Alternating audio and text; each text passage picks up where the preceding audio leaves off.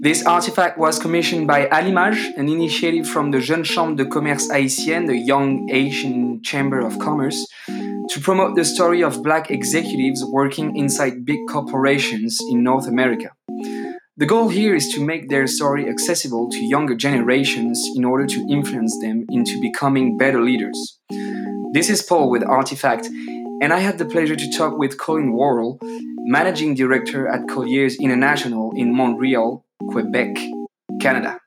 My name is Colin Worrell, born in the early 60s, 1961 in Montreal, Quebec, Canada. I am uh, first uh, generation Canadian uh, to parents that that came to Montreal to Canada from from Barbados in in 1957. So four years before I was born. I'm currently working in commercial real estate, work for a company called Colliers International Global Firm. And I'm responsible for the management and the direction of, of our operations in the province of Quebec in Canada. I've been in the role uh, for the last year, and my job is to affect uh, strategy for growth uh, of, uh, of our revenue, uh, strategic direction as we as we build our, our business and uh, here in, in the Quebec market, uh, commercial real estate market. Okay, thank you so much, Colin. Um, you graduated at Concordia University in Montreal, if I'm correct, in Quebec. What did you study over there? I studied music, integrative music at Concordia. It's not the profile that others in my industry have.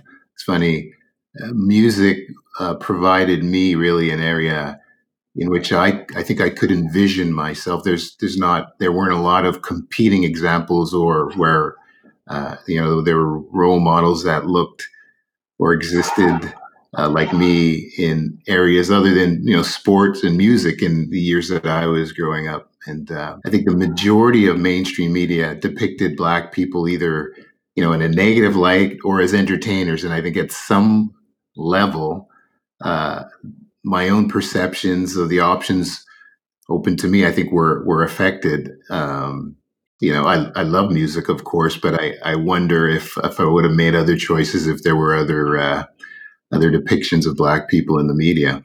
Mm-hmm. Are you playing any instrument? Yeah, sure. I played piano. I, I studied, uh, so I integrated music, but I studied jazz piano in Concordia. And prior to to studying, and and while studying, and after studying, I I uh, made my living uh, in and around Montreal, playing music live, composing, arranging, recording, directing choirs at high school level, uh, teaching, etc. Interesting.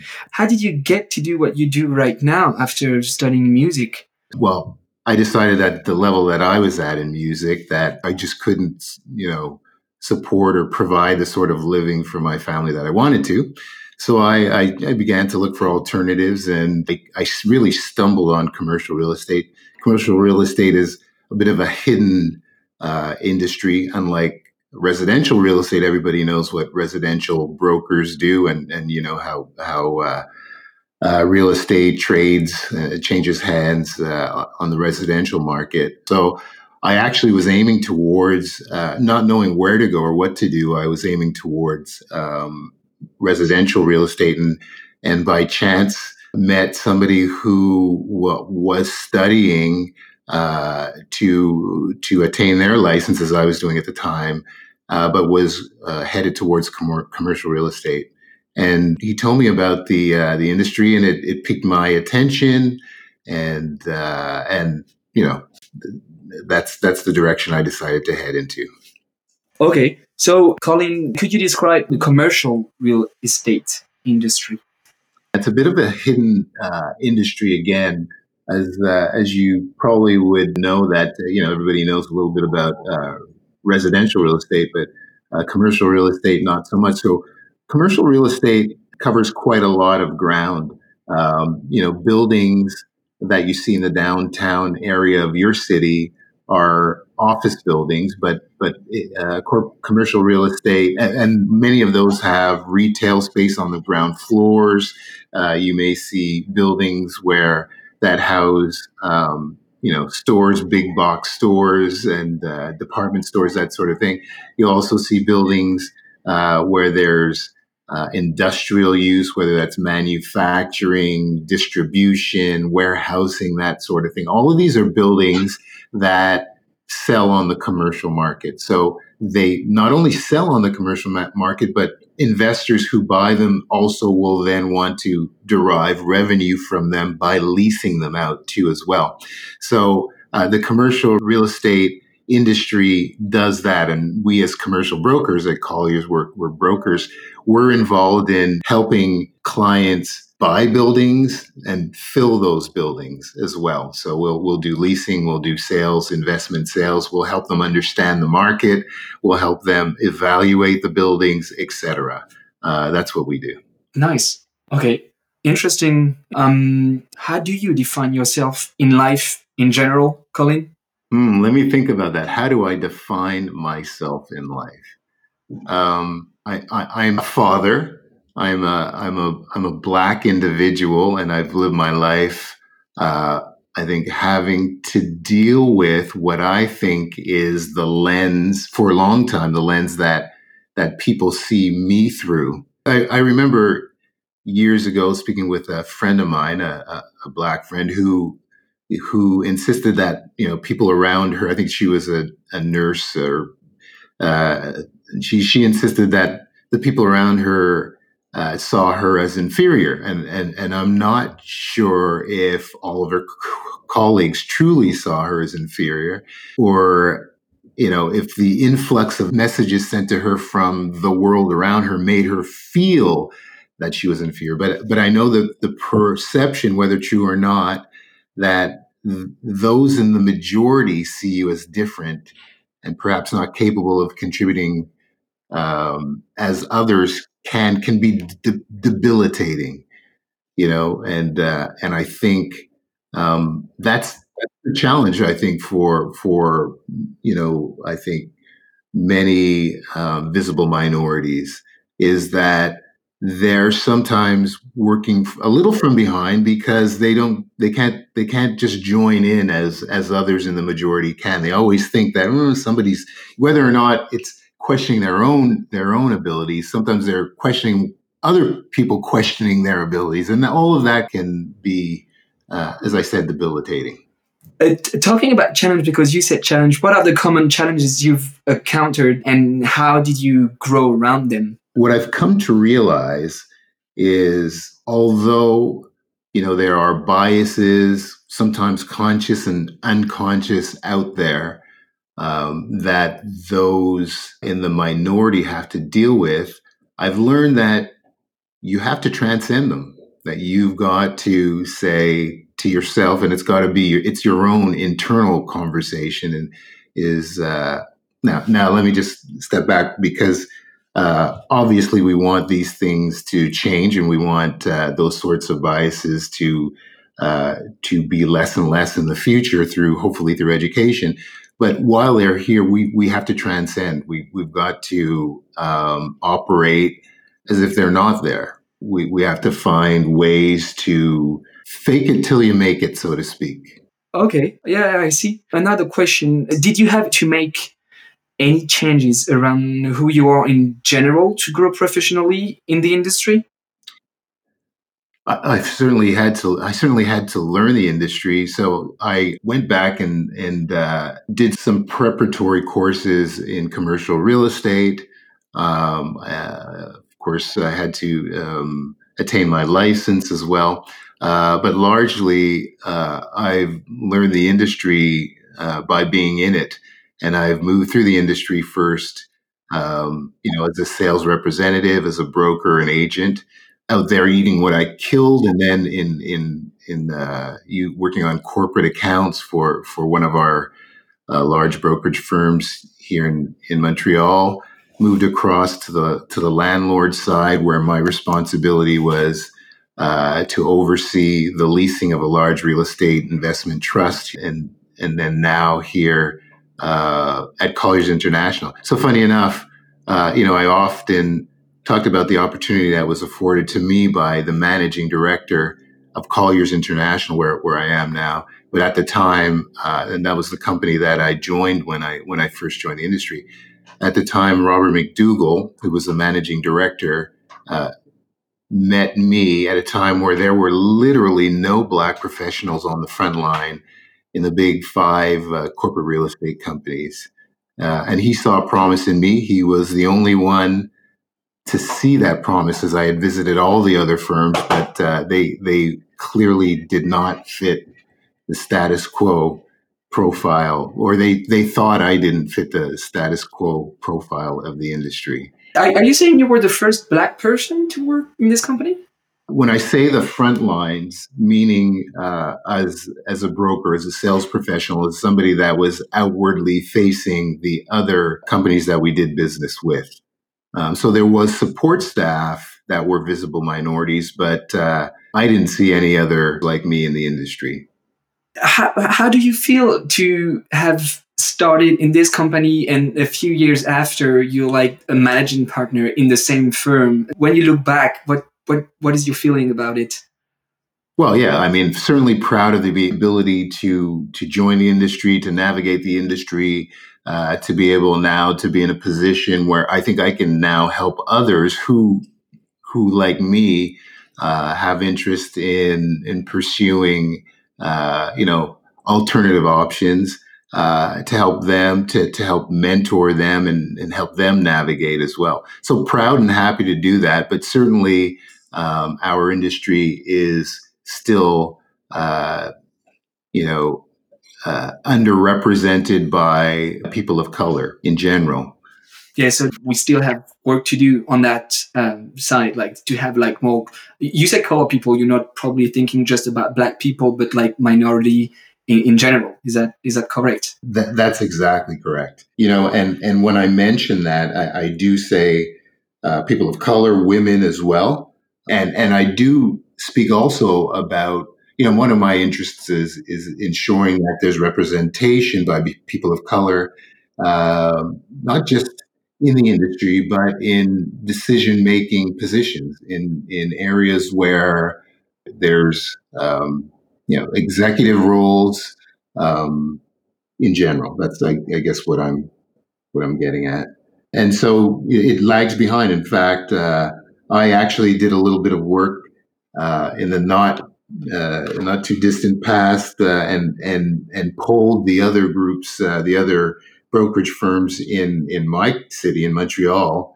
Uh, to see what their diversity was, um, and if you look at companies as a whole, 47.5% were women and 22 uh, percent were people of color. That's that's on on the whole. But if you look at the difference between again frontline staff uh, and, and, those supporting staff um, on the front line, there were really only 19% were women and 3% were people of color. So a little bit of work to do in that regard. Yeah, tell me about it. What What is the most important thing Colin a young professional needs to know about the the commercial real estate in order to grow in the industry?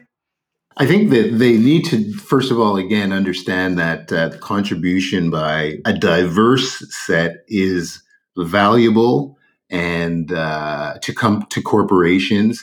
It you know and and and I wrote an article the other day in one of our industry magazines that talked about this but certainly uh, talked about the strength and diversity and different uh, perspectives mm-hmm. and uh, and certainly with regards to creativity, approaching problem solving, that sort of thing. And so I think young black people need to understand that they can contribute in the way that they can contribute. There's there's value in that, um, and and also that um, I think now, after some of the things that have happened in the last year, you know, with regards to global injustice, and I think the, the, the world in general's uh, reaction to it, that more and more corporations, particularly here in Canada, are looking at ways to increase uh, their diversity, to increase the their not only increase, increase diversity but inclusion, and to move people through the ranks into executive positions. I think young black people need to understand that it's a great, uh, great period in time to embrace those things and to uh, to take advantage of uh, of what's going on now. If we don't do it now, uh, we may we may lose that opportunity. And certainly, uh, being in areas where we can make decisions means that we can affect change. That's really interesting what you just said. Um, but according to you, why is there so few uh, black people, like the percentage of black people, people of color in the industry, for example? That's a that's a great question. I'll tell you about my industry, uh, corporate real estate. Um, you know, it traditionally has hired uh, from within, and that means that uh, you know, I think over the last 30 years or so, it's it's evolved greatly from from you know uh, rogue individuals that went out and, and did deals representing clients and collected commissions to now corporate structure that's that's more um, uh, structured. Um, and along the way, as it's evolved, it's hired partners, nephews, and and friends. Uh, uh, friends, friends, and that sort of thing. And it, so it's been a uh, a group of people that are really insulated and and has have not reached out to diverse areas. Um, and it's a little bit of a, as I said before, a little bit of a hidden industry in general. I think in general, corporations, uh, their hiring practices uh, don't allow them to reach out to areas where there are people of color. My father came from, as I mentioned, from Barbados in 1957, and I'm not unlike others, other uh, black people. Of course, my parents uh, came from uh, the West Indies, English West Indies. There's in Canada, Montreal. There's more and more people from Africa, but my parents came um, from Barbados. My my mother was a seamstress in Barbados, and then worked in Canada as a nurse's aide. My father came from Barbados and studied sociology at Sir George Williams, which is now Concordia. Uh, back in the in the 60s, he's a pastor of a large West Indian congregation uh, here in Montreal. Um, but he also worked a day job, and although he had aspirations, his love really was the church, and he had limited understanding of the corporate world, the corporate paradigm, and he could not direct me there. He couldn't mentor me or give advice about how to move fruit through it. Unlike I think some of those in the majority, white people who do have parents that have lived those uh, in, that realm and can can give them advice, can direct and refer them, can sponsor them, can mentor them, all of that. And black people don't have that, and uh, so I think that's really what we're seeing now. Is that again, as you're seeing more and more and more black people that are in decision making uh, areas, they can advise young people, you know, how to navigate, how to how to get first of all get to, and then navigate through, um, you know, corporate opportunity. Interesting, Colin. Was it part of your education? Have you been told that you have to be twice as strong as a as, as a white person, uh, for example, to get to where you want to be, or or or you have to work more because you have less chance to get to the top, for example? Or I, I look, I've, I've always, I tell you that I've always heard that saying. You have to work, you know, twice as hard with with you know half as much to get to the same place. Uh, again, what I've found is that if I, you know, I, will tell you that I, I remember a story that I tell is I remember uh, you know, and I began in in again in real estate, and and we spent a lot of time on the phone trying to develop business, and then going out and meet meeting potential clients. And and what I found was when I when I arrived, and so you know, as I I'd, I'd make calls, set up a meeting, and then I'd go meet a potential a client with a with a colleague, with a partner, with somebody that I, that I was working with uh, in the company. Ultimately, when I arrived, they would not go to me, they would reach out and shake the other person's hand first. Not that they were avoiding me, but they their perception was the person on the phone, that voice on the phone, couldn't in their mind's eye be me, be be, be the the black guy. Um, you know, and and and I didn't. I think the natural reaction reaction would be to to not be happy about that. I certainly, you know, it, it's unfortunate, but I understood it. And what my goal was to not get upset, but also to leave that meeting later having demonstrated that I indeed had the right to be there at that meeting, and I was leading the proceedings, and and and so you know that was my goal. My goal was to to to to show that that uh, that I had a place at the table there. So um, did I have to work harder to do that? Uh, perhaps, um, but you know, whatever it takes. Yeah. Okay. Yeah. That's again. sometimes uh, I I can't even believe what people say or what they've lived uh, or what they've been through, you know, it, just because of the, the color of the skin. Um, tell me if I'm wrong, but you're currently involved in the formation of the Black Executive Leadership Initiative? Correct. I'm working with a group of uh, Black professionals here in Montreal, and the goal really is. Again, to I to to work with corporations and to identify uh, young, promising uh, Black professionals um, with the intention of helping them move to executive leadership positions. Okay, because do you feel in their mind they have no chance to get to the top? Yeah. Um, you know, well, you know what? I think I think that myself and the other professionals that I'm working with understand that we all have levels of success within our industries and it's a varied, varied, you know, group in, in different in- industries. But we've all had uh, varying levels of success, and we've we've done that, encountering all of the things that we've had to encounter, bias, and uh, you know, biases, um, sometimes overt, sometimes conscious, sometimes unconscious, and we've had to negotiate those things without really any help. We've done it on our own, and we think that we can be helpful to those. Uh, who may encounter those sorts of things, uh, having seen those things already and, and help them one understand that you know the, the corporate uh, milieu and how to how to get through it and how to move to the top and how to deal with some of those issues that we've de- dealt with. But I think what we want to do in a, in addition to that is on the other side with work with comp, uh, corporations who do also now want to increase diversity and help direct them on how to do that on on on what they may encounter as well uh, when dealing with young uh, people of of color who who will uh, you know where different issues may arise with them than will with those who, who are not in the same position or, or not of, of color. Okay. According to you, what's the best way uh, we can bring more diversity and inclusion in, in the industry?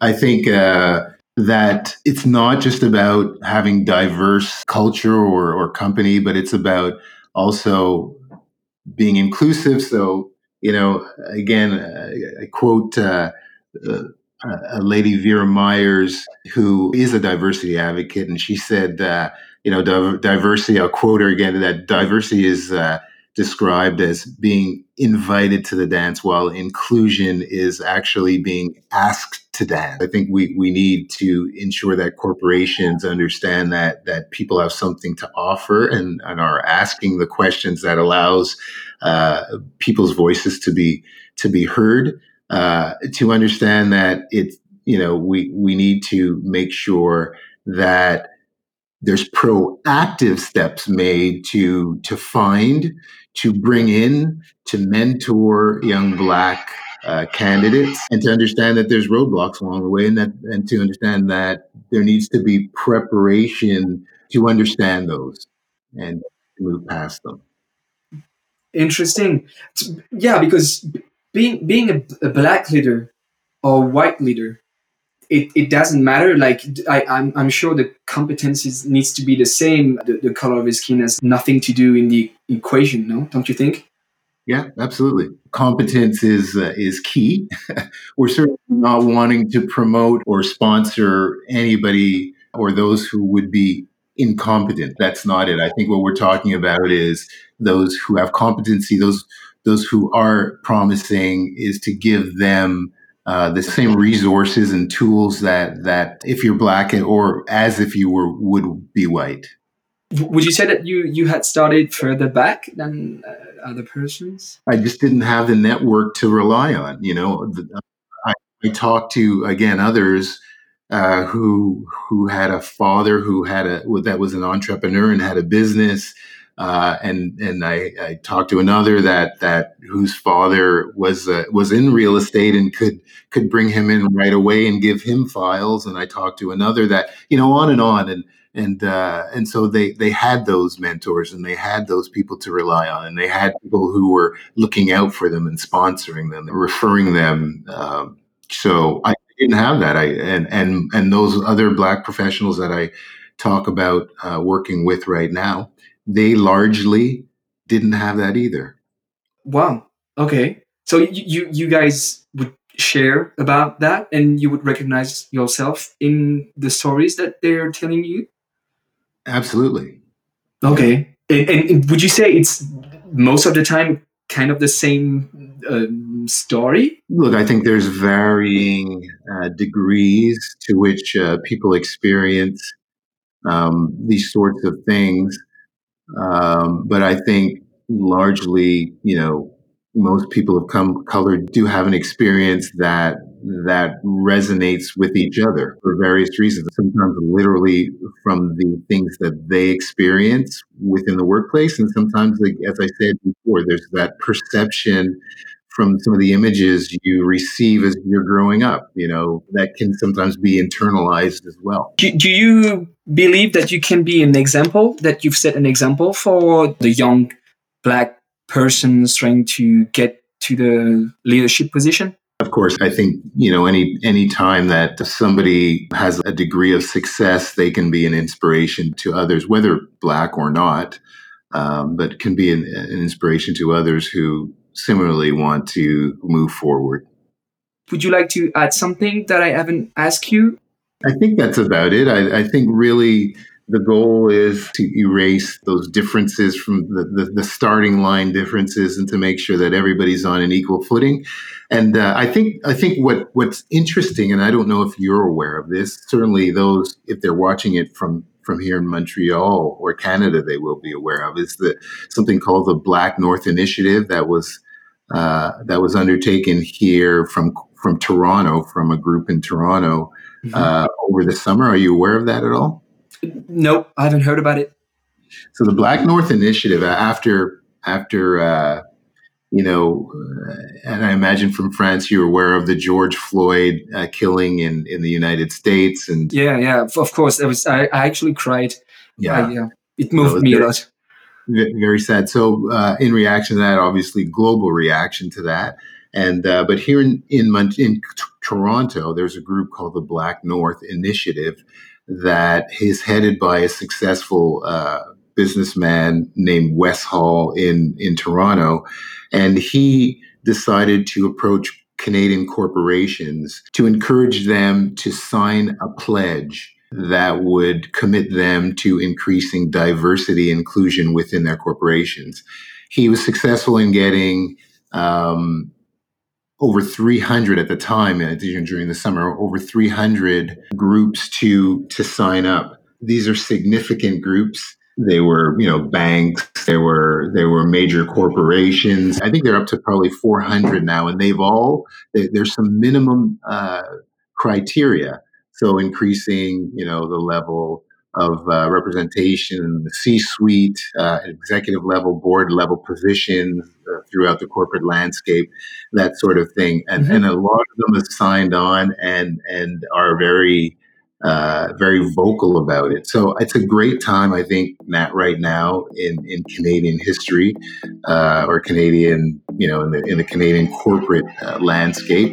Um, and there's opportunity. So I think it's now, I think, for us to to jump in there and and to to help uh, make sure that the pipeline is full. That there's a lot of uh, there are a lot of candidates that are aware of that and aware of the opportunity.